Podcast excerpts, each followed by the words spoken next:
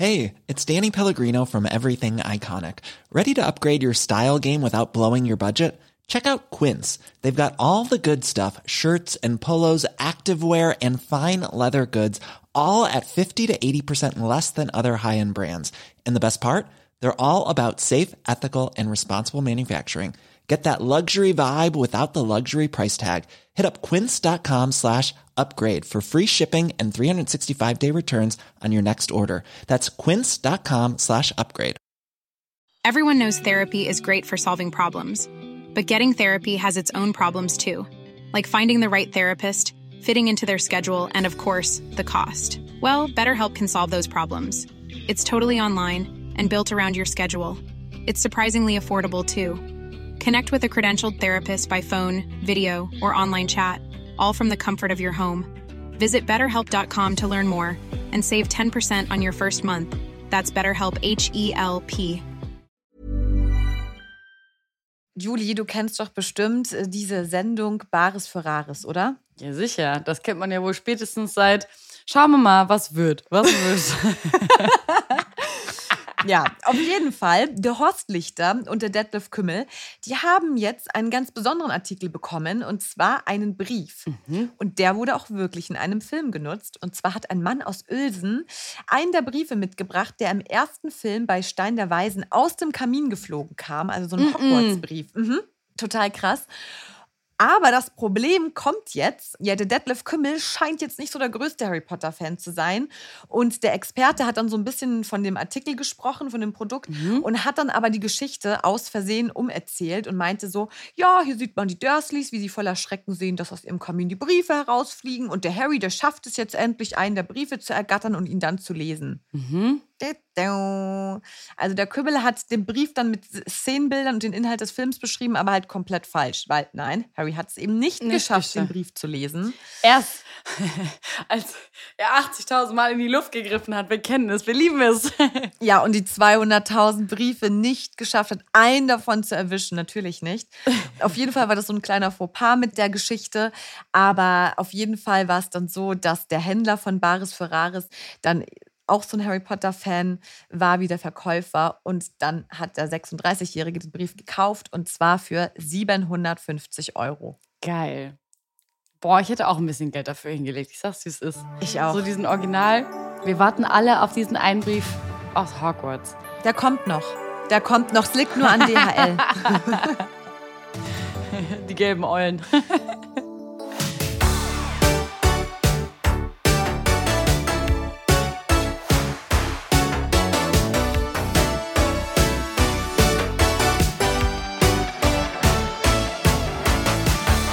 Und damit herzlich willkommen zu einer neuen Folge von Nimbus 3000. Wir sind Lino, Schlindi oder Linda und Julie oder Julie Mund. Und wir tauchen mit euch zusammen in die Wizarding World ein. Und wir haben heute wieder coole News für euch am Start. Und wir gucken uns mal die Hauselfen ein bisschen genauer an. Was oder wer sind die eigentlich ganz genau? Und was ist der coolste Club der Welt? B.elfe.r. Wir starten wie immer mit dem Mysterious Ticking Noise mit der Auflösung. Und äh, Julie und ich dachten, es geht um Popel, schleimige Schnecken. Was war noch? Irgendwas hatten wir noch, was schleimig war. Ah ja, die Sabba von Fang. Ja, genau. Und damit ihr wisst, wovon wir reden, um dieses Geräusch ging es letzte Folge.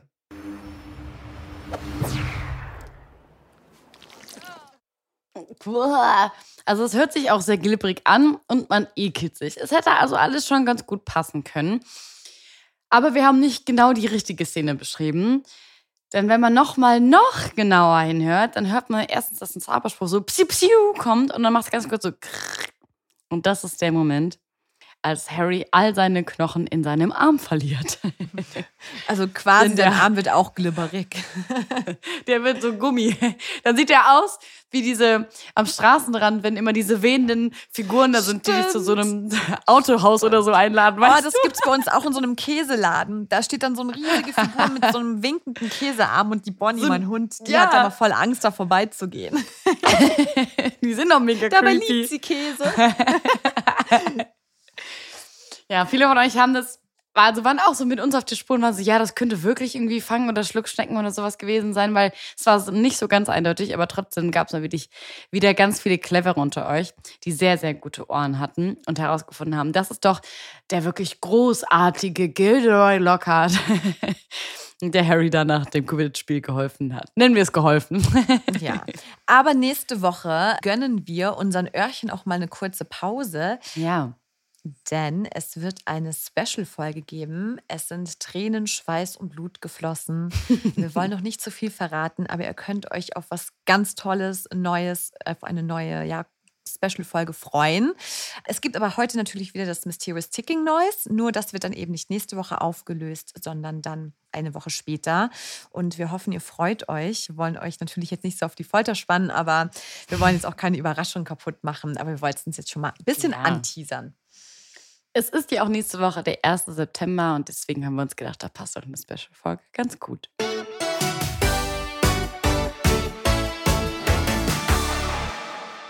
In der letzten Woche hatten wir ja schon ganz viel über Tom Felton, aka Draco Malfoy, gesprochen. Und er hat jetzt wieder einen rausgehauen und auf Instagram erzählt, dass er den Snape-Darsteller Alan Rickman am Set einmal fast umgebracht hätte. Und ein Mantel hat eine wichtige Rolle dabei gespielt. Also erstmal, wenn man sich nochmal dieses Bild vor Augen ruft, wie Alan Rickman Severus Snape gespielt hat, nämlich perfekt. Und alle Lehrer oder alle, ja, hatten ja diese wehenden, langen, schwarzen Umhänge an. Aber Severus Snape hat den nicht nochmal getragen, sondern er hat ihn immer mit so einem Move, wisst ihr noch, wenn er den so der, der wirft den immer so richtig. Der hat immer, der war so ein richtiges Model. Der ist immer also nicht die Handtasche lebt, sondern der Mantel lebt. Wie sagt er, die Handtasche ist lebendig, die Tasche muss lebendig sein? Die, die muss lebendig sein. ja, hier muss es der Mantel sein. Das hat Snape sich nämlich gedacht. Naja, auf jeden Fall sind diese Mäntel halt eben sehr, sehr lang. Und da kann es durchaus mal passieren, dass man da auf einmal drauf tritt. Und da diese Mäntel eben ja oben am Kragen festgemacht ist und wenn du da so drauf sitzt, machst du aber so, du wirst so schön, wird dir so dein Kehlkopf so eingeschnitten und du wirst so nach hinten gezogen. Und genau das ist wohl öfter mal am Set passiert.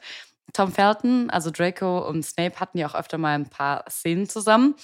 Und Felton, der ja dann noch sehr klein war und dann vielleicht auch ein bisschen tollpatschig, ist ihm da öfter mal versehentlich auf den Umhang getreten.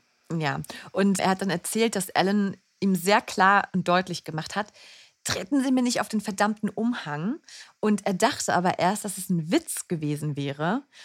Aber er hat gesagt, dass Rickman es doch schon ernst gemeint hat, somit bitte lass es halt einfach so auf den Mantel zu treten. Und beim nächsten Take wollte der Regisseur halt, dass Tom noch näher an Ellen rankommt für die Szene. Mhm. Und dann sind sie bis zur Hälfte von der großen Halle gekommen. Und dann gab es plötzlich so richtig laute Würgegeräusche, also bestimmt so Ron Schnecken-Würgegeräusche. Und Felton ist wieder auf den Mantel getreten und er hätte ihn fast erwürgt und dann hat Rickman sich wohl umgedreht und ihm einen Blick zugeworfen, Au. den man nicht unbedingt haben möchte. Oh oh.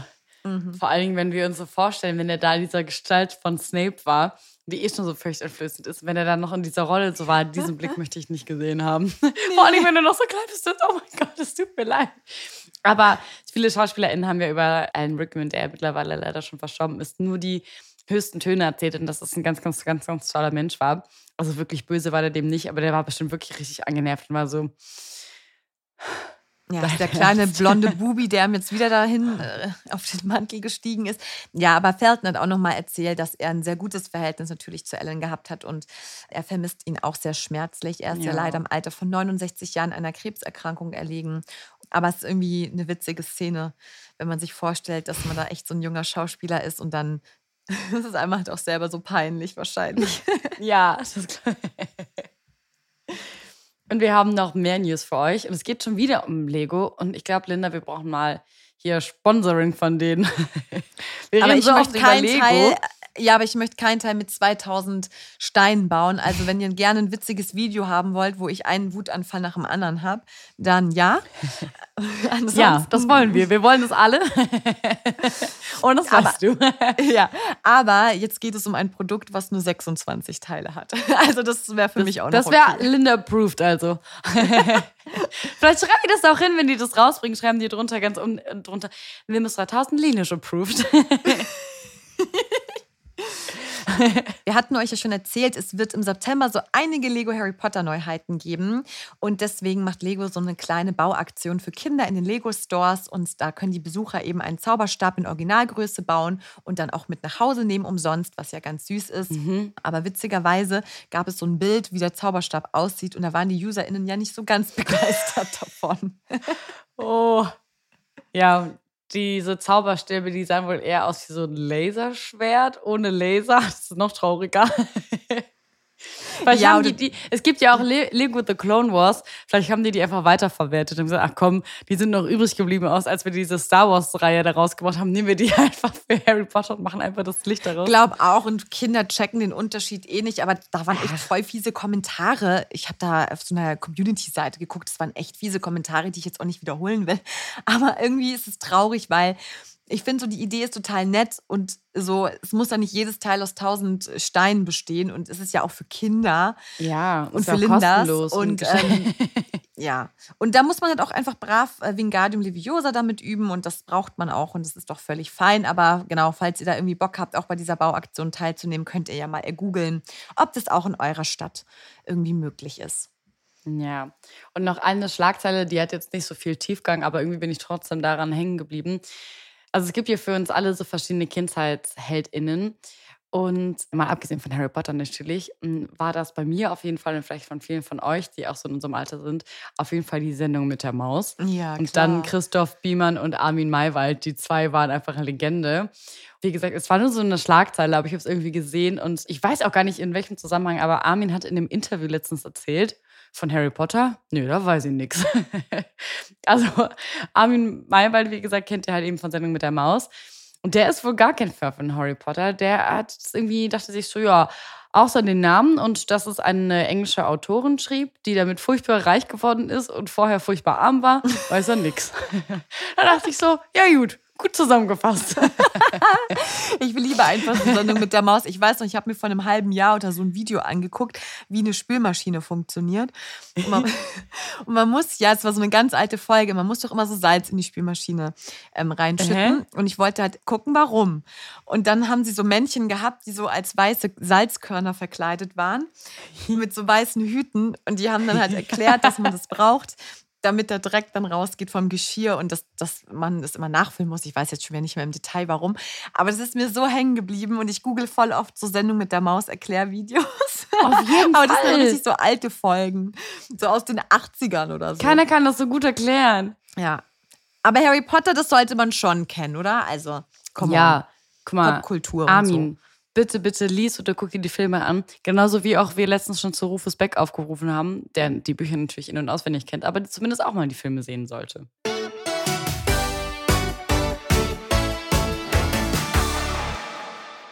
Ja, und heute sprechen wir über eine Gruppe von Wesen, die sehr, sehr wichtig sind in den ähm, Harry Potter Filmen und Büchern und auch irgendwie witzigerweise doch eine wichtige Rolle eingenommen haben am Ende des Tages.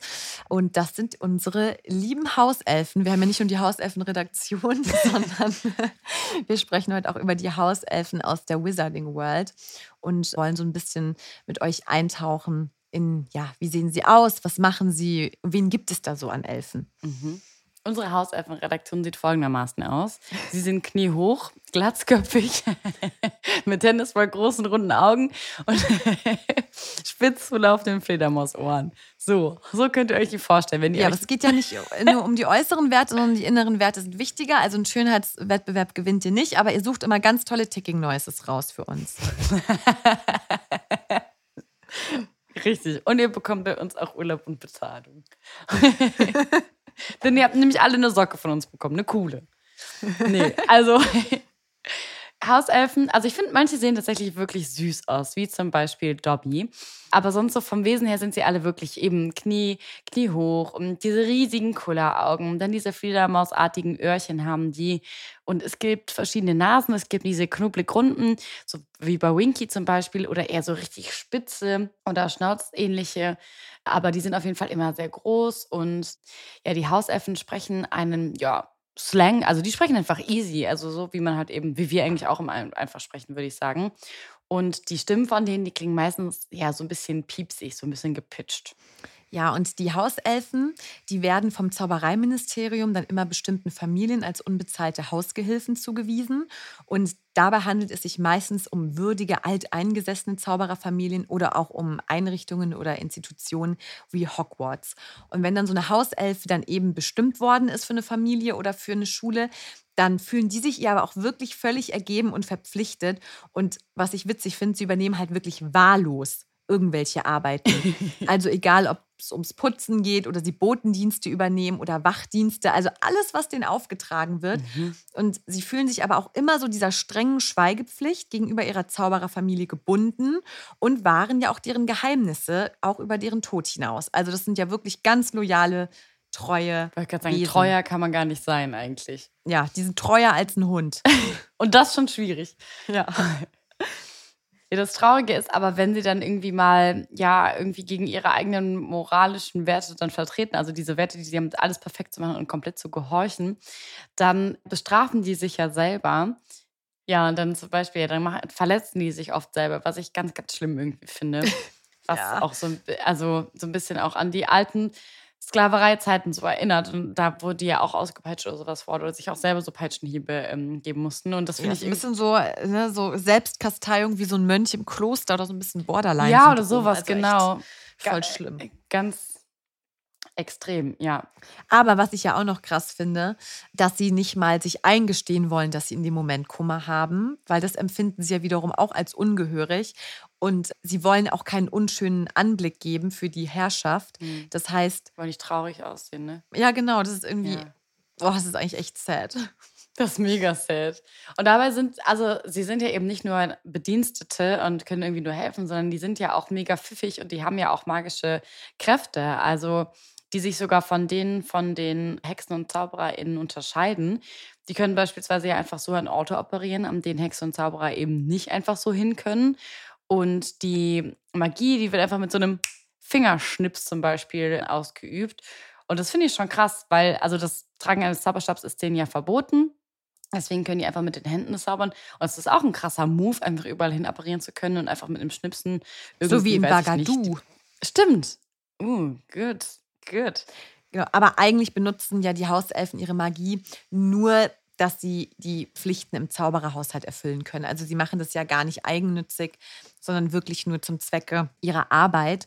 Und was ich halt auch übel finde, ist, dass sie ja wirklich diesen sklavenähnlichen Status haben mhm. und immer nackt sind, außer halt so ein Küchenhandtuch oder so tragen. Und das ist auch meistens dreckig. Mhm. Und ja, wenn die Herrschaft ihnen dann so ein richtiges Kleidungsstück gibt und eben sei es nur eine Socke, sind sie ja aus den Diensten der Familie entlassen.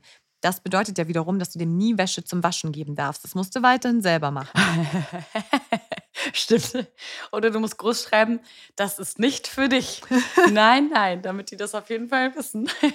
Und das Schlimme ist ja, wir würden uns jetzt denken, hey, wenn man diese Hauselfen aus der Sklaverei quasi, also für die ist es eben keine Sklaverei, wenn man die da rausholt, für die ist das das Schlimmste, was passieren kann und deswegen wird denen das auch manchmal sogar angedroht. Wenn du das jetzt nicht so machst, wenn du dich nicht so und so verhältst, dann gebe ich dir eine Socke und du bist frei. Stell dir vor, du drohst jemanden mit Freiheit und der findet es schlimm. Bitte nicht. Ich möchte nicht frei sein. Ich will ja nicht schon wieder den Stefanie Stahl-Vergleich geben, ne? Aber, aber die können, also sie sollten auch ihr inneres Kind heilen, glaube ich. Ich glaube auch ganz dringend. Ja, und es gibt auch wirklich nur sehr, sehr wenige, eigentlich nur eine Haushälfte, der mir bewusst oder bekannt ist, ja. der ein bisschen aufgeklärter ist und sagt, hey, ich möchte frei sein und ich möchte für meine Arbeit bezahlt werden, nämlich Dobby. Und wir kennen die Story, aber wir gehen gleich nochmal genauer drauf ein. Und der kriegt das ja dann alles so hin. Und dann wird er sogar von den anderen Hauselfen verspottet dafür, weil er quasi so der Rebell ist. Dobby, der Rebell, der. Der Abtrünnige. Ja. Ja, aber es ist lustig, weil die finden ja, dass er so richtig ehrenlos und bodenlos ist. Kannst du. bodenlos. Jugendwort. Aber er hat doch auch dann Dumbledore sogar heruntergehandelt. Ja. Das ist so der Dream von jedem Arbeitgeber. Ja, ich möchte, dass sie mich bezahlen. Ja, okay, Dobby, so und so viel bekommst du. Ja, aber ich will weniger. Und dann können wir das machen. Okay, na gut. Ja, und ja, ähm, das ist schon crazy. Joanne K. Rowling hat auch in Interviews immer mal wieder weitere Infos zu den Hauselfen gegeben. Zum Beispiel, dass sie ungefähr 200 Jahre alt werden. Boah. was ein bisschen cringe ist jetzt, sie pflanzen sich selten fort und wenn dann nur auf Befehl von ihrem Meister. Und das finde ich halt richtig merkwürdig. okay, ja. Aber ja, mega cringe irgendwie. Aber auf der anderen Seite habe ich, ja, wie, wann passiert das sonst? Die leben ja immer alleine in den Familien. Die kommen ja gar nicht mit den anderen Hauselfen. Ja, aber holst du dann einfach eine Hauselfe aus einer anderen Familie und sagst dann so, jetzt pflanzt euch fort. In Hogwarts arbeiten ja ganz, ganz viele in der Küche. Vielleicht geht man da mal in die Besenkammer dann kurz oder so, weiß ich doch auch nicht. Meinte so wie der Boris. Ein Bobbelsche? Oder wen meinst Ja, aber das machen sie ja nur, wenn man sie quasi dazu befiehlt. Furchtbar. SexarbeiterInnen sind das auch noch.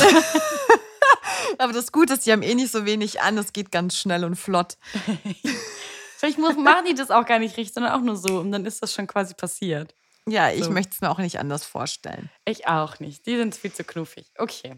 Aber was auch noch bitter ist, ich glaube, das ist jetzt auch noch mal eins drüber man kann ihnen wohl sogar Selbstmordbefehle erteilen. Und das finde ich richtig krass. Ach, so wie so ein Lemming, der dann irgendwo runterspringt. Warum hat noch nie jemand vor Hermine, vor Hermine B.Elfe gegründet? Das klingt alles so furchtbar. Naja, es ist halt schon angenehm, wenn du halt so eine Hauselfe hast. Also du kannst ja auch nett zu denen ja. sein. Also ich würde nichts gegen eine Hauselfe sagen bei mir zu Hause. Aber ich wäre halt auch nett zu denen. Ja, gut. Aber die wollen das ja auch gar nicht sein. Also im Rahmen, so wie sie es akzeptieren, wäre ich nett zu ihnen. Gut gesagt, Linus. Mhm. Gut gesagt. Ja, wir haben ja auch schon gerade drüber gesprochen. Die bekannteste Hauselfe schlechthin ist natürlich Dobby, die ursprünglich Hauself der Familie Malfoy war. Dobby sieht halt eben aus wie diese typische Hauselfe in irgendwie so süß. Ich glaube, der ist noch nicht 200 Jahre alt. Ich glaube, Dobby ist noch so ein, der sieht noch so klein aus, so als wäre der noch so irgendwie also für Hauselfen Look Lookalike sieht er noch irgendwie. Der ist erst 100. Ja, erst 100 so. jung aus. Und als Harry ihn dann kennengelernt hat, trägt Dobby ja auch nur so einen dreckigen Kissenbezug als sein einziges Kleidungsstück. Und ja, war halt eben noch Teil der Malfoys. Aber, haben wir es schon angeteasert, Dobby ist eben mit seinem Sklavendasein gar nicht zufrieden und findet das alles andere als cool und möchte lieber selbst entscheiden, wem er dient. Also er möchte schon noch immer diese ganze, ich diene jemandem, ich helfe jemandem, ich erledige Arbeiten, Ding aufrechterhalten, aber er will halt eben nicht in der blöden Familie Malfoy sein, sondern sagt, ich mache mein eigenes Ding und habe meine eigenen Gedanken. Und im Gegensatz zu seinen äh, ja, anderen Hauselfen setzt er sich sogar für Harry und gegen Lord Voldemort und dessen Anhänger ein. Also auch gegen seinen damaligen Gebieter Lucius Malfoy, was ein krasser Move ist, was, glaube ich, noch keine Hauselfe so gemacht hat. Stimmt, und er hätte es aber auch nicht geschafft, befreit zu werden, wenn nicht Harry ähm, das für ihn gemacht hätte. Mhm. Und zwar am Ende vom zweiten Schuljahr hat Harry ja dem Lucius so eine eklige, stinkende Socke untergejubelt. Und die, die hatte er selber dann, noch vorher an. Ja, genau. Und die hat dann Lucius dann eben so aus Reflex dann dem Dobby zugeworfen. Und ja, damit war Dobby ja frei und das war dann auch so ein bisschen, in dem Moment hatte er eine Hochachtung für Harry und auch so eine tief empfundene Verbundenheit. Also er hatte ja schon immer, er hat ja auch Harry die ganze Zeit geschützt, das wissen wir ja, aber er hatte eben diese ganz tief verbundene Loyalität dann zu seinem Befreier und äh, ja, es wurde auf jeden Fall höchste Zeit, dass Dobby befreit wurde. Ja, ich finde die Szene in dem Film auch so mega nice, wenn Lucius dieses Buch in der Hand hat ja. und dann das Buch öffnet und dann ist da einfach diese Socke drin und er checkt erst gar nicht, warum liegt eine verdammte Socke in meinem Buch. Und dann dreht er sich zu Harry um. Dobby steht neben ihm. Ich glaube, die halten sich sogar an der Hand, mega cute. Und dann zieht, guck, das ist kein Dialog. Dann zieht Harry einfach nur so sein Hosenbein hoch und man sieht, dass der halt dann mhm. nackten Knöchel hat und man weiß, das ist Harrys Socke. Und dann Aber hat er ihm das im Buch übergeben oder hat er ihm die Socke zugeworfen? Das weiß ich gerade gar nicht. Die lag in den, zwischen dem Buch. Und dann hat er Dobby das gegeben. Also Im Film. Genau, aber ich weiß nicht, ob es wieder einen Unterschied gibt zwischen Film und Buch. Das meinte ich. Ah. In der Szene. Hm. I don't know. Ja, auf jeden Fall ist Dobby dann ein freier Elf. Dobby ist ein freier Elf. oh. Auch da bin ich synchronfrech, ich sag's, wie es ist. Hagrid. Und Dobby. Dobby. Ja, Dobby ist ja auch so stolz auf die Befreiung. Ja. Und ähm, er hat sich ja danach, also nicht irgendwie davon abgewandt, dass er hart gearbeitet hat, sondern er will jetzt einfach so ein bisschen Geld dafür und auch ein paar Arbeitsrechte. Also, wie gesagt, nicht zu viel, weil sogar das kommt ihm sehr unanständig vor. Aber halt, er möchte einfach so ein bisschen entlohnt werden und er hat jetzt auch das Recht, Kleider zu tragen. Und da muss man sagen, da ist Dobby ja sehr geschmacklos äh, mit seinen verschiedenen farbigen Socken, mit schrillen Mustern und er hat auch zunächst so ein bisschen Schwierigkeiten, eine neue Stelle zu finden, weil die wenigsten haben halt Bock, irgendwie dafür zu zahlen, wenn man ja auch umsonst eine Hauselfe bekommt. Also Ja, das stimmt natürlich. Die anderen Hauselfen finden ihn auch alle doof. ja, so eine Millione kann man doch wohl dem Dobby geben. Auf jeden Fall hat Dobby eine mega, mega wichtige Aufgabe und ist auch der Grund dafür, warum Harry ganz oft Dinge überhaupt schafft, weil ohne Dobby wäre das gar nicht möglich gewesen. Zum Beispiel, ganz am Anfang eben, erfährt er von Lucius Malfoy etwas über die schrecklichen Ereignisse, die in Hogwarts gerade geschehen sollen. Und dann beschließt er, Harry deswegen zu warnen. Wir kennen das ja, wenn Harry komplett überfordert ist, warum Dobby auf einmal in seinem Kinderzimmer steht und nervt und alles versucht, dass Harry auf gar keinen Fall nach Hogwarts kommt und alles verhindert. Das macht er ja nur deswegen, um ihn eben zu überzeugen, nicht in die Schule zurückzukehren und um Harry halt zu schützen, weil er weiß, was für Gefahren da lauern und dass es für Harry ziemlich, ziemlich gefährlich wird.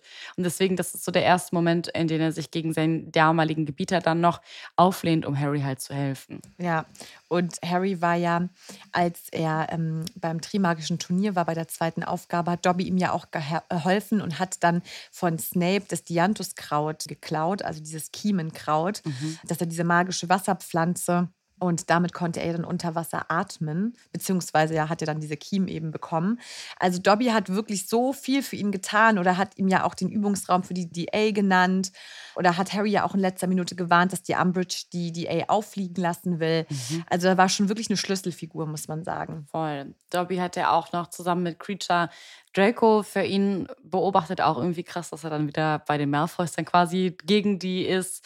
Und im letzten Band wird ja Dobby auch von Aberforth zur Hilfe zum Golden Trio geschickt.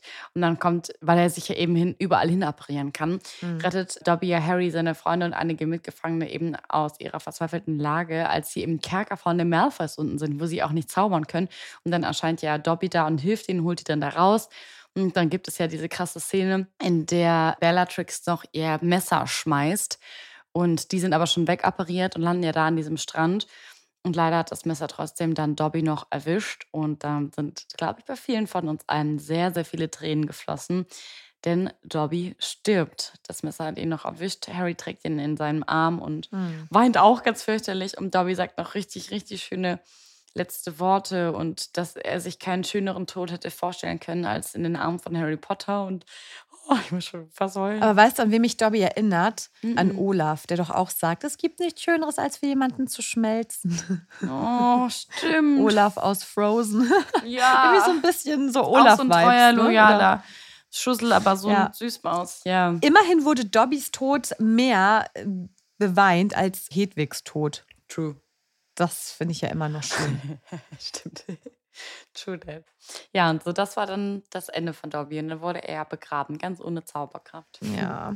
Aber es gab auch einen Übersetzungsfehler tatsächlich. Also Dobby hat ja den magischen Durchgang zum Gleis blockiert, damit Harry ja den Zug nicht bekommt. Und deswegen mussten Ron und Harry ja mit dem Auto fliegen.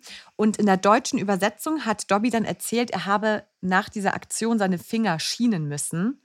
Und das ist ja Quatsch, weil das heißt ja oder bedeutet ja, dass er die Mauer zusammengehalten hat. Mhm. Und im Original hat er aber gesagt, er musste seine Finger danach bügeln, also to iron. Ah. Und das wiederum weist darauf hin, dass er sich ja danach selbst bestraft hat. Also da gab es halt so einen kleinen Übersetzungsfehler. Ja, War das am Anfang wahrscheinlich, später wurde das, glaube ich, auch in Bügeln bestimmt umgeändert, ne? Als es Ja, aber in den rausgefunden haben. ersten- Wahrscheinlich war das ganz am Anfang. Ah, stell dir vor, du bügelst deine Finger zur Selbstbestrafung. Wie furchtbar.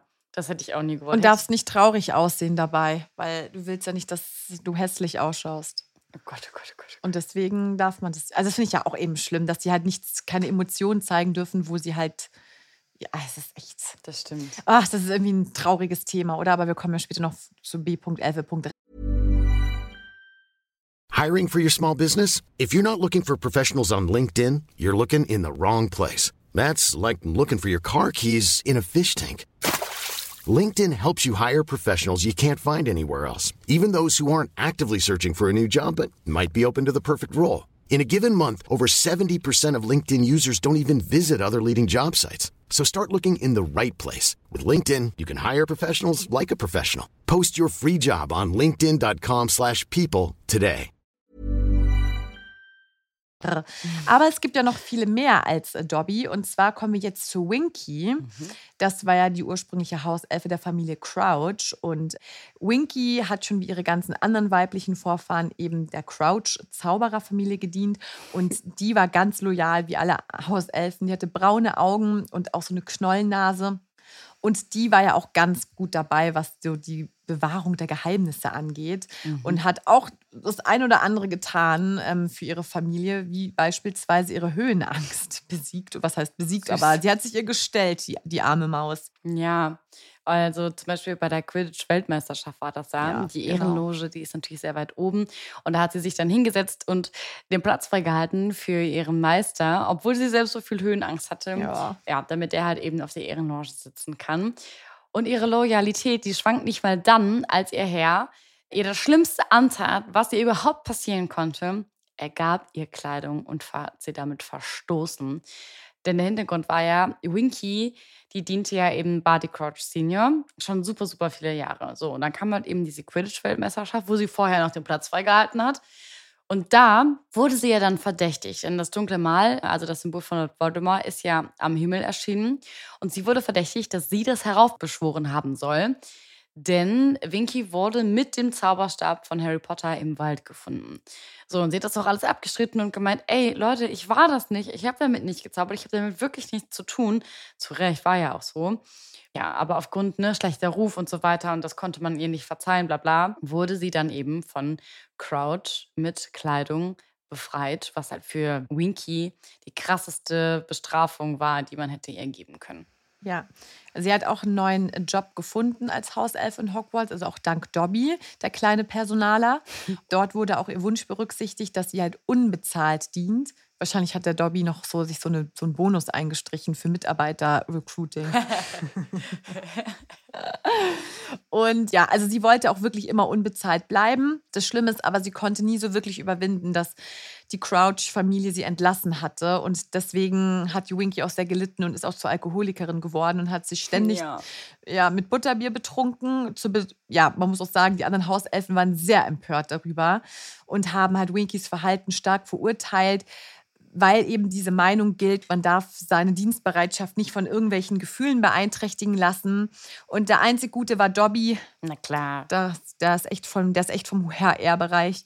Der hat sich dann eben um Winkys Befinden gekümmert und dann auch eben Hermine mit B.F.R., mhm. zu dem wir noch später kommen, zu dem Thema. Richtig, richtig sad. Die arme Maus ist richtig abgerutscht. Aber die hat ja auch viel durchgemacht.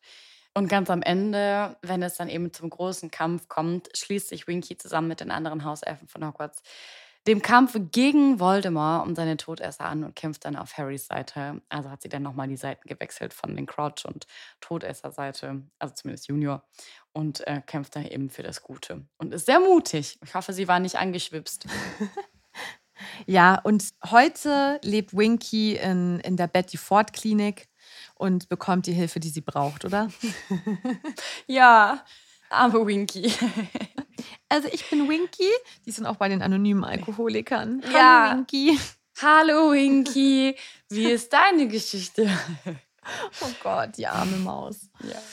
Ja, kommen wir noch zu einem weiteren sehr berühmten Hauselfen, den ich absolut gar nicht süß finde. Also Winky und Dobby, die habe ich mein Herz geschlossen. Doch ein Hauself, der ging mir richtig auf die Nerven.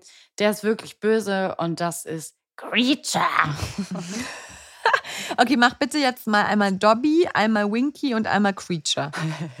okay. Aber von Winky hat man nie eine Stimme gehört, weil die ja nie, weil die aus den Filmen ja rausgeschnitten Ja, wie du es dir vorstellst. Okay. Dobby ist ein freier Elf. Und Winky macht. Ja, Mr. Crouch. Ja, Mr. Crouch. Und Creature ist dreckiges Slammblut. ich bin Creature. Love it. Wann werde ich endlich Synchronsprecherin? aber immer nur für zwei Sätze oder so. ja, nur so klein, aber das wäre alles, was ich will.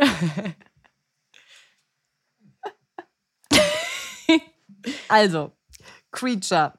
Der dient ja eben auch wie seine Vorfahren, also das zieht sich ja so durch wie so ein roter Faden. Also ja. man bleibt wahrscheinlich auch immer in der Familie wie die Vorfahren, der sie gedient haben. Genau bei der Familie Black. am Grimmauld-Platz Nummer 12. Und Creature ist eben diesen rassistischen Wertvorstellungen von dieser reinblütigen Zaubererfamilie treu ergeben. Obwohl traurigerweise es eigentlich klar ist, dass seine Herrschaften in ihm nicht mehr sehen als eine Kreatur, deswegen auch dieser traurige Name. Und er ist eben, wie schon gesagt, schon seit Generationen der Hauself der Familie Black. Und ja, er war sogar einer, der den Todessern im fünften Buch geholfen hat, Harry in die Mysteriumsabteilung zu locken. Also genau das Gegenteil von Dobby und Winky. Wollte gerade sagen, ja. Ja, und da habe ich auch gar kein Mitleid, dass er auch nackt ist, so wie alle anderen äh, Hauselfen auch und keine Kleidung trägt und nur so einen völlig verdreckten Lendenshorts, Ja. den er dann eben so als provisorisches Kleidungsstück um den Körper geschlungen hat. Er hat auch so große Augen, die aber blutunterlaufen sind und wässrig und grau. Er hat so eine dicke, fleischige Nase und die erinnert so an so eine Schnauze. Und ich glaube, er ist so knapp an den 200 Jahren schon dran. Ich glaube, der hat noch sehr faltige Haut. Also man sieht ihm schon, hängt alles schlaff schon runter. Es ist faltig und aus den Fledermausohren wachsen auch schon so weiße Haarbüschel heraus. Der hat auf jeden Fall ein paar Jährchen der Blacks auf dem Buckel und ich glaube, da wird man auch einfach so. Da kannst du gar nichts anderes machen. Also wenn du so viele Jahre in so einer Familie lebst, also naja. Ja, das stimmt. Und man muss auch echt sagen, allein sein Lebensziel ist halt schon ein bisschen cringe, weil nach der Blackschen Familientradition werden ja die Hauselfen geköpft, wenn sie so alt sind, dass sie ja auch nicht mal mehr ein Teetablett tragen können. Und für Creature wäre es ja sehr ehrenvoll, dann wie so seine Vorfahren als Schrumpfkopf das Treppenhaus zu zieren. Aber dazu wird es ja nicht kommen, denn er ist seit dem Tod seiner Herrin, also der Mutter von Sirius, der einzig lebende Bewohner des Hauses. Also es gibt niemanden, der ihn köpft. Ist schon blöd, oder? Ärgerlich. Und dann wird es aber noch viel schlimmer für ihn, denn dann kommt er zurück. Sirius. Sirius zieht einfach dann wieder in dieses Haus ein, was ja, glaube ich, für Creature eine absolute Katastrophe ist. Ja, und das ist halt jetzt für ihn ein totaler Schock, weil über zwölf Jahre war er allein und hat immer nur die ganze Zeit mit den Porträts von den verstorbenen Blacks gesprochen und irgendwie so wirre und sehr lebensferne Befehle angenommen. Also witzigerweise hat auch niemand mehr von ihm erwartet, dass er irgendwelche Haushaltstätigkeiten erledigt. Und dieses ganze Leben hat ihn Bilder, sehr, oder wie? Ja, dieses ganze Leben hat ihn sehr wunderlich werden lassen und Ja, er das- schleicht hier dann so ein bisschen gruselig herum und murmelt dauernd irgendwelche Gedanken vor sich hin. Also ist jetzt auch keine, kein Wesen, dem ich jetzt nachts äh, begegnen, will. wollen würde. Nee, absolut nicht. Der hat wahrscheinlich die ganze Zeit immer die Bilder abgestaubt und immer mit denen gesprochen. Ja, Madame Black oder so. Ganz Mhm. gruselig. Naja, auf jeden Fall. Dann wurde es richtig schlimm für ihn. Er wurde nicht geköpft, er wurde auch kein Schrumpfkopf. Er wurde dann wieder in seine Sklavereirolle reingebracht und zwar als Sirius an seinen, ja, er ist ja dann im Grimmerplatz wieder eingezogen. Dann hat Creature quasi mit dem Gesindel zu tun, denn wir wissen ja, dass Sirius sich der Familie Black äh, abgewendet hat und er das ziemlich kacke fand, dass sie halt eben dieses Gedankengut, dieser Reihenblüter und so weiter vertreten hat. Und deswegen sieht Creature ihn halt eben auch als ja Blutsverräter an. Und deswegen findet er das auch ganz furchtbar, dass er jetzt mit dem nicht zusammenleben muss. Aber er ist nun mal ein Black und er lebt nun mal in diesem Haus und dementsprechend ist Creature ja natürlich eben sein Dienst, sein Bote, wie nennt man das, sein Angestellter. Ja. Und ähm, Sirius wird eben der Herr des Hauses wieder und er muss ihm eben dienen. Ja, das ist schon echt übel für ihn und er fühlt sich aber weiterhin so den wahren Blacks verbunden. Also er muss das ja jetzt halt bei Sirius machen, aber mein Gott, er kann sich ja nicht jetzt wehren. Aber er ist jetzt dann auch so richtig komisch und fängt dann so an, diese ganzen schwarzmagischen Gegenstände in Sicherheit zu bringen und die so zu bunkern. Ähm, und ja, dann hat er so ein ganz stinkendes, zerlumptes Nest, was ihm halt so als Schlafstätte gedient hat. Ja. Und das reicht halt natürlich nicht aus, um da die ganzen Gegenstände zu sammeln. Also ganz komisch. Der will halt nicht, dass das irgendwie zerstört wird oder ja, raus aus dem Haus kommt. Und für ihn sind so diese Gegenstände das, was die Blacksche Familie halt so ausmacht. Und deswegen möchte er das nicht verlieren. Aber wie gesagt, als echter Hauself wäre es für Creature natürlich keine Option, sich aus dem Sklavendasein befreien zu lassen, obwohl er eben Sirius gar nicht mal als eigentlichen Herrn akzeptiert. Ja. Aber ja, so ist es, Creature, ne? Die beiden sind sich ja wirklich nicht grün miteinander. Also Sirius kann Creature genauso wenig leiden wie Creature halt eben Sirius. Aber er muss ihn leider behalten, notgedrungen, weil Creature eben diese ganzen Geheimnisse sonst verraten könnte. Und andererseits gebietet es Creatures Hauselfennatur eben, dass er sich selbst für seinen Ungehorsam bestrafen muss, als er dann Sirius hintergeht. Also das ist eine, ein blöder Teufelskreis, in dem die beiden da stecken. Aber dann im Band 5 stirbt Sirius ja leider und Creature fällt dann einem neuen Gebieter zu. Und Sirius Testament, das bestimmt dann, dass Harry all seine Besitztümer, also auch den Hauselfen, erben soll den er gar nicht will. ja, und Creature ist auch wieder entsetzt über seinen neuen nicht-Blackschen Gebieter. Und er würde ja eben lieber die nächste erbberechtigte Black dienen, also der Bellatrix. Die hätte er gerne als neue Herrin. Und Harry will den ja auch nicht, wie du schon sagst. Aber der kann ja auch nicht zu Bellatrix. Und deshalb befiehlt er Creature, in der Küche von Hogwarts zu arbeiten, wo er so ein bisschen von den anderen Hauselfen unter Kontrolle ist. Aber ganz ehrlich, ich finde so Hogwarts Küche ist auch so ein bisschen so ein Auffangbecken für, für schwierige Fälle verlorene. Oder? Ja. Winky, jetzt hier Creature. Also ich weiß auch nicht. Ich glaube, ich könnte da nicht so mit ruhigem Gewissen die Speisen haben. oh Gott. Dann macht, macht Creature was ins Essen rein für die nicht reinblütigen ZaubererInnen und äh, ja. Zauberer und Hexen. Oh Gott, oh Gott. Mhm. Creature arbeitet eigentlich also in Hogwarts, damit Harry auch nicht so viel mit dem zu tun hat, aber dass der ein bisschen unter Kontrolle ist und halt eben keine Kacke macht oder so und sich dem Blacks irgendwie anschließt, was weiß ich. Bis zu einem Punkt, als Harry etwas über das Medaillon herausfinden möchte. Und dann spricht er halt Creature an und sagt, dass er ihm darüber berichten soll. Und das, was Creature dann erzählt, ist so schlimm und äh, erschütternd, dass Harry das ganze Elend eben, was die in der Sklaverei eben haben, besser nachvollziehen kann und besser nachvollziehen kann, warum Creature so geworden ist, wie er ist, weil er in der Vergangenheit eben wirklich gequält worden ist und es ihm wirklich sehr, sehr schlicht ging. Zum Beispiel Lord Voldemort ihn ja fast getötet hätte. Und Harry ist schon fast gerührt oder berührt von der ganzen Geschichte. Und deswegen schenkt er ihm als Erinnerung an Regulus, also Regulus Black ist ja der Bruder von Sirius, schenkt der Creature das falsche Medaillon und verspricht ihm alles zu tun, um das begonnene Werk seines damaligen Herrn zu Ende zu führen. Ja, und das ist der Moment, als Creature gebrochen wird. Creature ist ja unfassbar dankbar und er findet das ganz, ganz großartig für ihn. Du hattest ja eben schon erzählt, dass er diese ganzen Artefakte von den Blacks da alle aufbewahrt hat, diese ganzen Sachen. Deswegen bedeutet ihm das ganz viel, dass Harry ihm das dann schenkt. Und dann wäscht sich Creature auch mal und er putzt und er kocht und er tut alles eben für Harry und ja, verachtet ihn nicht mehr. Ja, und das Schöne ist ja, die Wendung, die gipfelt ja dann darin, dass in der Schlacht von Hogwarts Creature die Hauselfen von Hogwarts angeführt hat, die sich dann eben mit Trangiermessern und Hackbeilen für ihren Kampf gegen Voldemort und die Todesser bewaffnet haben. Also ja, es gibt Männer, die ändern sich um 180 Grad. Creature ist auf jeden Fall einer von ihnen. Aber hat Harry auch gut gemacht, auf jeden Fall. Hat er gut gemacht, hat er mitgedacht. Ja. wenn Hauselfen sich nicht selber ändern oder wenn Hauselfen nicht selber für ihre Freiheit kämpfen, sondern leiden, dann gibt es eine Person, die sich auf jeden Fall für sie einsetzt und das Beste für sie will. Und das ist Hermine Granger. Und sie macht das nicht einfach so. Nein, sie hat gleich eine, ja, einen Club quasi gegründet und zwar den Bund für Elfenrechte, B.Elfe.R. ja, und im Original ist es die Society for the Promotion of Elfish Welfare. Und die setzt sich eben dafür ein, dass Hauselfen ihren Sklavenstatus verlieren. Und das war am Anfang der vierten Klasse. Das kam mir in den Filmen leider nicht vor. Mhm. Da hat Hermine eben die Befreiungsfront ins Leben gerufen, weil sie das irgendwie nicht verstehen konnte, dass auch um Winky, diese ganzen Geschichten. Mhm. Und dann hat sie ja auch noch erfahren, dass ein Ort wie Hogwarts, wo ja eigentlich alles integer ist, dass da über 100 Hauselfen ohne Recht und unentgeltlich arbeiten. Und da muss sie natürlich was tun und wird aktiv. Und das ist natürlich nicht Hermine, wenn sie nicht erst mal stundenlang in der Schulbib sitzen würde und da recherchieren würde. Und dann findet sie ja auch heraus, dass die Hauselfen ja schon seit Jahrhunderten als Sklaven ausgenutzt werden und kann auch nicht so verstehen, dass sich überhaupt je Protest dass sich da niemand da irgendwie hm. dagegen erhoben ja. hat. Aber da müsste Hermine auch nachdenken, wieso nicht? So. Ja, warum hat das wohl noch keiner gemacht? Aber ich kann sie so nachvollziehen. Wir haben ja schon mal darüber gesprochen.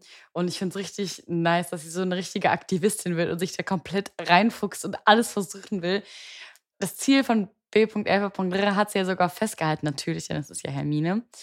Das kurzfristige Ziel ist es eben, dass die Hauselfen für ihre Arbeit erstmal bezahlt werden, geregelte Arbeitszeiten haben, also nicht 24-7 durchschuften müssen, auch Urlaub bekommen, um mal zu verschnaufen und natürlich, falls sie mal verletzt sind, eben sozialversichert auch sind. Also damit die abgesichert sind, alles gut ist, so wie ja, das eben sein sollte. Mhm. Und alle Arbeitnehmer in den USA so, wieso haben es Elfen besser als wir? True that. Ja, und dann hat sie natürlich noch ein langfristiges Ziel festgelegt. Da geht es um die Änderung des Gesetzes über den Nichtgebrauch von Zauberstäben und eine Hauselfenvertretung innerhalb der Abteilung zur Führung und Aufsicht magischer Geschöpfe durchzusetzen. Haben wir eben gesagt, die dürfen eben keine Zauberstäbe haben, das ist denen verboten, deswegen dürfen die halt eben nur mit Schnipsen oder mit ihren Händen zaubern. Und Hermine sagt, ah, ah das ist unfair, das wollen wir nicht, das machen wir anders. Ja, und die Eintrittsgebühr für neue Mitglieder bei der Hauselfenbefreiungsfront beträgt zwei Sickel und dann bekommt man den Anstecker und auf dem steht die Abkürzung b.elfe.r und auf diese Weise soll dann Geld für die erste Flugblattkampagne zusammenkommen. Also Hermine hat auf jeden Fall Scholl-Vibes. ist halt wirklich, ja, ist wirklich so. Das ist aber so ein süßer, ich finde es richtig, richtig toll, weil manchmal, also zum Beispiel mit Luna, die ja auch so ein Outsider ist, hat sie irgendwie so gar nicht den Vibe. Und da hätte ich gedacht, gerade, dass Hermine sich dann so für sie einsetzt, weil man merkt, sie ist irgendwie anders, sie wird nicht gut behandelt und so weiter. Dann ist das aber Ginny ja. Aber bei Tieren quasi oder bei Hauselfen, so da ist sie dann voll am Start und sagt, ich mache das, ich muss da, ich sehe da was, eine Lücke im System, da werden ja Wesen einfach nicht gut behandelt und ich setze mich dafür ein finde ich einen sehr, sehr guten Ansatz, den ich auch vertrete. Ja, auf jeden Fall, weil alle ja so genervt sind, ne? Und sie macht es trotzdem. Das ist halt cool. Ja, ich liebe das. Und sie sagt aber auch, naja, alleine ist das irgendwie auch ein bisschen sad. Ich muss noch ein paar Leute in meinen Club damit reinholen. Und dann zwingt sie ja gefühlt Harry und Ron da mitzumachen, die davon sehr wenig begeistert sind, die auch so sagen, Mensch, Hermine, die wollen das das soll so sein, die wollen es. Und dann sagt, nein, das kann man nicht wollen, man kann nicht wollen, dass man versklavt Ich zeige euch das, Rom, du bist jetzt der Schatzmeister und Harry, du bist jetzt Schriftführer. So. Und sogar Neville ist genervt und kauft ihn nur einen Anstecker ab, damit sie ihn in Ruhe lässt. Also ich glaube, sie ist schon sehr penetrant unterwegs. Mhm. Aber ähm, ja, der Witz von B.11.r unterliegt so auch wieder so einem Übersetzungsfehler, weil es ist ja so, dass die ganzen Neumitglieder, gezwungen oder nicht, nicht mit diesem Belfer-Anstecker rumlaufen wollen. Und Hermine betont doch immer wieder die Pünktchen im Namen. Das heißt B.11.r. Mhm. Ne? Also sie sagt immer mit den Punkten. Aber man versteht das im Deutschen ja nicht, weil das klingt ja ein den bisschen Witz komisch. Dahinter den nicht, Witz, ja. den gibt es halt nicht, ja. Weil die englische Abkürzung, wir haben ja gesagt, dass es Society for the Promotion of Elfish Welfare ist. Mhm. Und da wäre die Abkürzung SPOO, also S.P.I.W. Und das liest sich dann ohne Pünktchen nämlich als Spoo, was Kotze heißt. Und deswegen betont sie immer so, da müssen so Pünktchen Nein, zwischen sind Buchstaben. Pünktchen Genau. Und das ist halt der Witz an der Sache. Und das kam logischerweise im Deutschen nicht rüber. Aber das finde ich schon Null. sehr witzig, so einen Kotzanstecker zu tragen. Neben Potters Dings. das Potters Dings. Piu! ja. Ja, am Ende ist es halt wirklich so, dass die Hauselfen leider gar nicht diese Hilfe haben wollen. Und es einfach leider nichts bringt. Aber der Gedanke von Hermine ist schön und ich finde das toll, dass sie sich dafür einsetzt. Wären wir Clubmitglied, Linda? Ja. Ja, ich würde es Hermine zuliebe tun. Also ich finde es irgendwie schon krass, über andere, also über die Köpfe von den Hauselfen zu entscheiden, muss ich schon sagen, weil wenn dir einfach Ja. ein vermeintliches Opfer sagt Nein, dann kannst du nicht halt weitermachen, weil Kannst du sagen, doch, du willst das. genau, das finde ich so ein bisschen schwierig, aber wie du sagst, es ist einfach so der gute Gedanke und deswegen würde ich zwei Sickel zahlen, ist völlig in Ordnung. Und ich meine, irgendwann hat es ja auch Hermine verstanden, dass es jetzt nicht so erfolgsgekrönt ist. Ja, das stimmt. Vielleicht gibt es ja aber doch noch mehr solche wie Dobby und vielleicht findet man diese ja und man kann dann denen helfen und eine Socke schenken oder Ja, nicht. aber die bedanken sich dann, die ganzen Familien, die dann jetzt dafür blechen müssen, dass da eine Hauselfe bei denen arbeitet. Da ist ja Hermine so gleich direkt Staatsverräterin.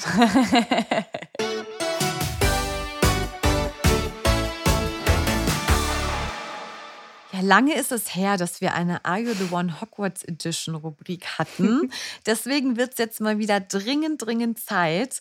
Und diesmal schauen wir uns Cedric Diggory genauer an. Würden wir ihn daten? Or not. Genau, Cedric Diggory war ein Schüler von Hogwarts und er war im Haus Hufflepuff. Und kurzer Plot-Twist, ihr wisst es ja schon, er wurde getötet bei der Rückkehr von Lord Voldemort und zwar von Wurmschwanz. Und die Story war ganz, ganz schlimm. Auch im Film fand ich es ganz, ganz doll schlimm. Da auch sehr, sehr viele Tränen geflossen, als Ja. er dann zurückgebracht worden ist. Und der Fahrt, alle jubelten. Harry und Cedric sind wieder da. Und irgendwann haben die gemerkt, okay, da stimmt irgendwas nicht. Warum beugt sich Harry so über den? Und dann schreit der Vater und rennt dahin. Mein Junge, nicht mein Junge. Und Gottes Himmel. Okay, aber jetzt erstmal back to the roots. Wie ist die Geschichte von Cedric? Ja, der wurde irgendwann zwischen September und Oktober 1977 als Sohn von Mr. und Mrs. Diggory geboren und wuchs dann eben in der Nähe von Ottery St. Catchpole auf und hat dann, wie du schon gesagt hast, entsprechend Hogwarts besucht. Und einsortiert wurde er dann in das Haus Hufflepuff und da hat er sich besonders hervorgetan als intelligenter und sehr sportlicher Schüler.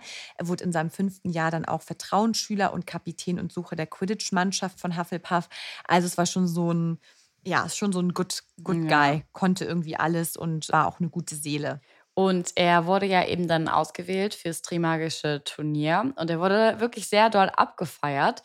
Sogar von den Slytherins. Die haben ihn auch supported. Und in dieser Zeit gewannen verzauberte Anstecker an Popularität, auf denen dann eben stand Cedric Diggory, der wahre Hogwarts-Champion, versus Potter Stinks. Die beiden Buttons gab es ja. Voll sad. Dieser Button hat sich ja immer so gedreht, wenn Harry in der Nähe war. Dann, dieses Geräusch hatten wir letztens, das Mysterious Sticking, was Ja.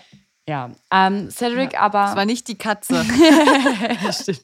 Cedric, und das zeigt auch, wie loyal er war, war von diesen Ansteckern selber nicht so begeistert und hat auch sogar seine Freunde darum gebeten, die nicht zu tragen, weil es halt einfach schon ziemlich kacke gegenüber Harry war. Und egal, auch ob man zu diesem Zeitpunkt wusste, ob Harry das mit Absicht oder nicht gemacht hat, ob er irgendwie diesen Pokal da ausgetrickst hatte, fand Cedric das einfach nicht okay, dass jemand gemobbt wurde. ja, das stimmt. Aber ich finde schon, dass es wäre das so gewesen, wäre es schon eine krasse Nummer gewesen, wenn Harry schon wieder nur im Ja. Mittelpunkt hätte stehen wollen. Aber ich finde, irgendwie erinnert mich das so ein bisschen, also ich glaube nicht, dass die Slytherins für Cedric waren, gegen, sondern die na waren klar. einfach nur gegen Harry. Und deswegen finde ich so, Cedric, ja, ich weiß nicht, ob er jetzt wirklich so beliebt bei den Slytherins gewesen wäre, aber jeder ist Ja. beliebter als Harry. Ja. Also also der hatte da einfach Slytherins. deren Schule vertreten. Und ich glaube, dann kriegen die dann doch schon so ein Gemeinschaftsgefühl irgendwie, dass sie sagen, boah, wir wollen auf jeden Fall, dass wir gewinnen, unsere Schule und nicht Beaubaton oder Domstrang oder so. Ja. Bei der dritten Aufgabe dann beim Trimagischen Turnier hat Cedric ja dann den Pokal erkannt und lief dann auch so direkt darauf zu. Und dann ist ja eine Akromantula auf dem Weg aufgetaucht und diese Riesenspinne war so mächtig und konnte eben nicht von einem einzelnen Zauberer besiegt werden.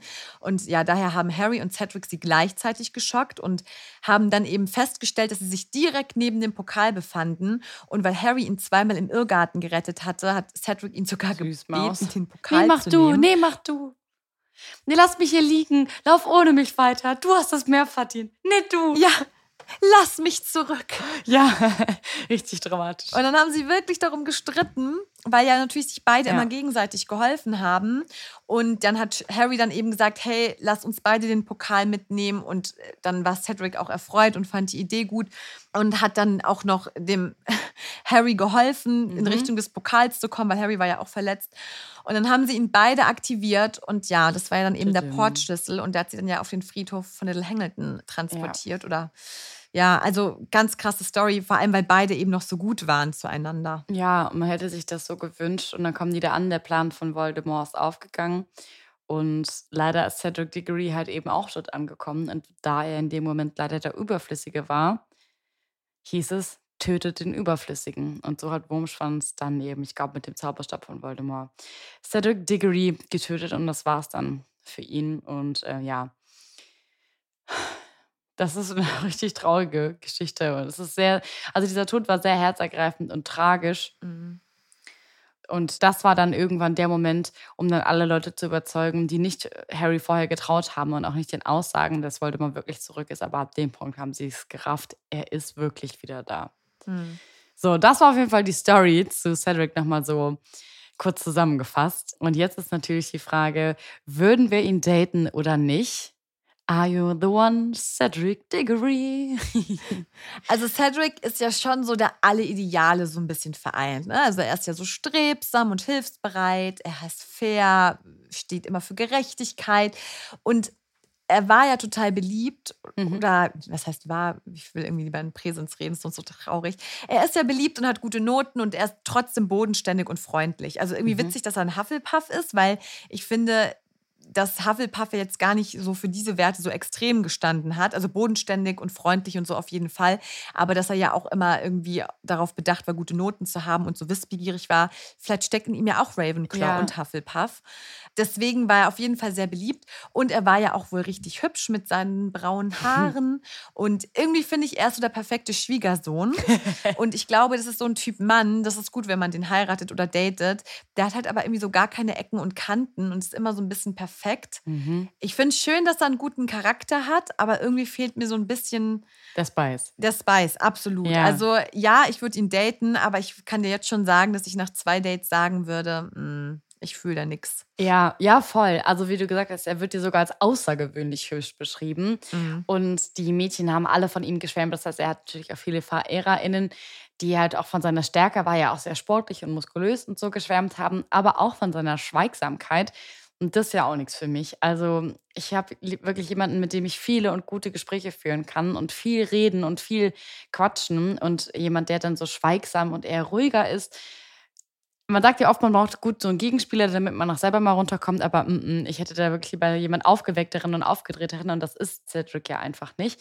Aber ja, er hat halt super schöne Eigenschaften und das sind ja so richtige Hufflepuffs-Eigenschaften. Er ist super loyal, hat, also Moral ist ihm sehr, sehr wichtig, Anstand, er ist absolut fair als Mensch, aber auch im Sport, also beim Quidditch zum Beispiel auch.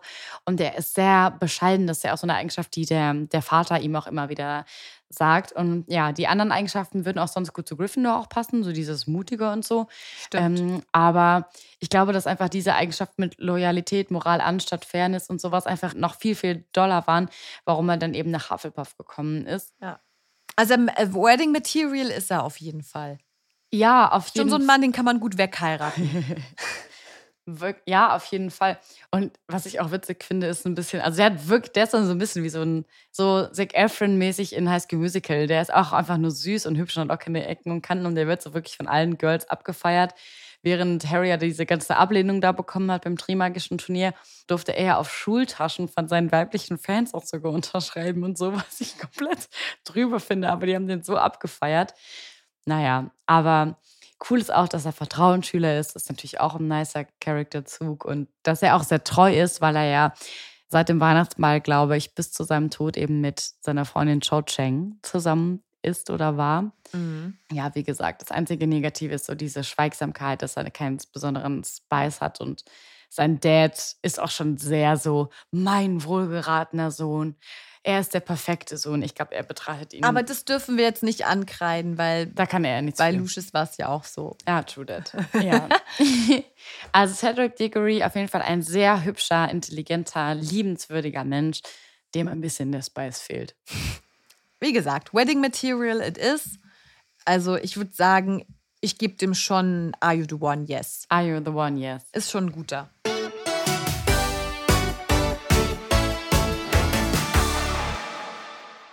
Wir haben es euch schon am Anfang der Folge gesagt. Es gibt auch heute wieder ein Mysterious Ticking Noise. Aber auf die Auflösung, ja, da müsst ihr etwas länger warten als sonst. Nämlich eine Folge liegt dazwischen. Denn am 1. September ist Hogwarts Day, der erste Schultag. Und der wird ja immer groß gefeiert. Und deswegen hat er, finden wir, eine Spezialfolge verdient. Und da gibt es dann eben kein neues äh, Mysterious Ticking Noise. Und die, die Auflösung muss dann warten. Aber für euch heißt das, ihr habt noch mehr Zeit, darüber nachzudenken, noch mehr Ratezeit.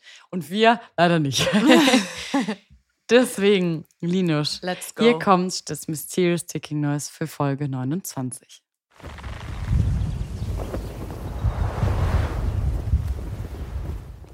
Was? Das klingt irgendwie böse. Das, ja. Sind das Dementoren?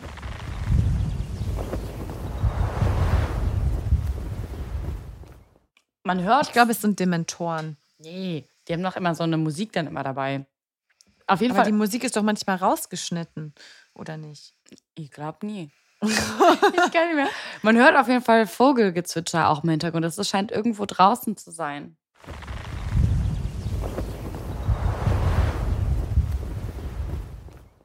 Hörst du die Vögel zwitschern? Ja. Vielleicht im verbotenen Wald oder so? Boah, ich kann das Geräusch gar nicht zuordnen. Ich weiß nicht, was das sein soll. Die so. Ich finde, es klingt bedrohlich irgendwie. Ja, oder bedrohlich?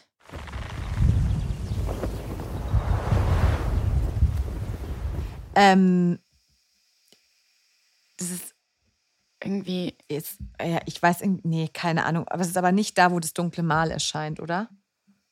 Ich glaube, da hört man nicht so Vogel. Ja. Wird dann Schutz sauber hochgezogen?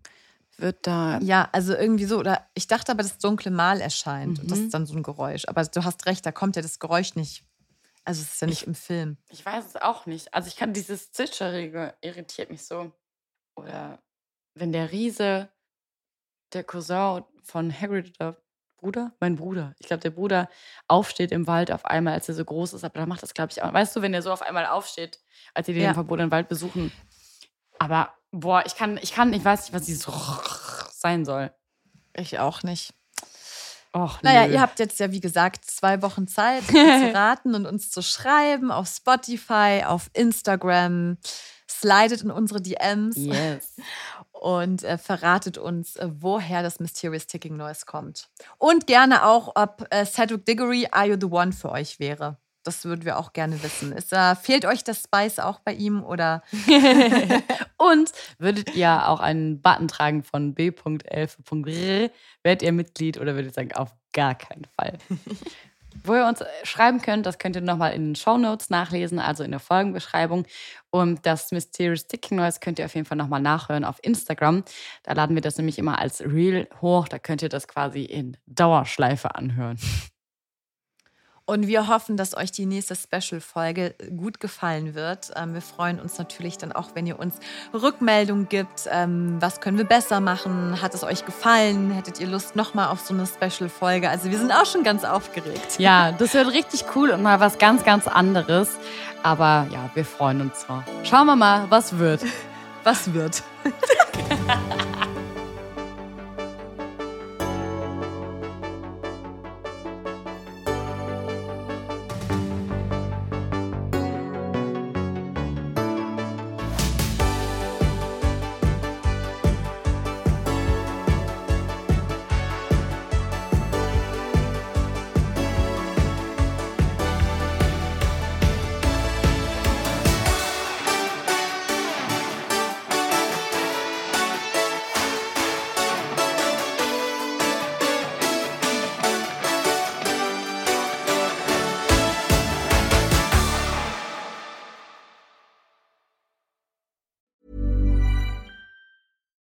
when we're on a budget, we still deserve nice things. Quince is a place to scoop up stunning high-end goods for 50 to 80% less than similar brands. They have buttery soft cashmere sweaters starting at $50, luxurious Italian leather bags, and so much more. Plus, Quince only works with factories that use safe, ethical, and responsible manufacturing. Get the high-end goods you'll love without the high price tag with Quince. Go to quince.com slash style for free shipping and 365-day returns.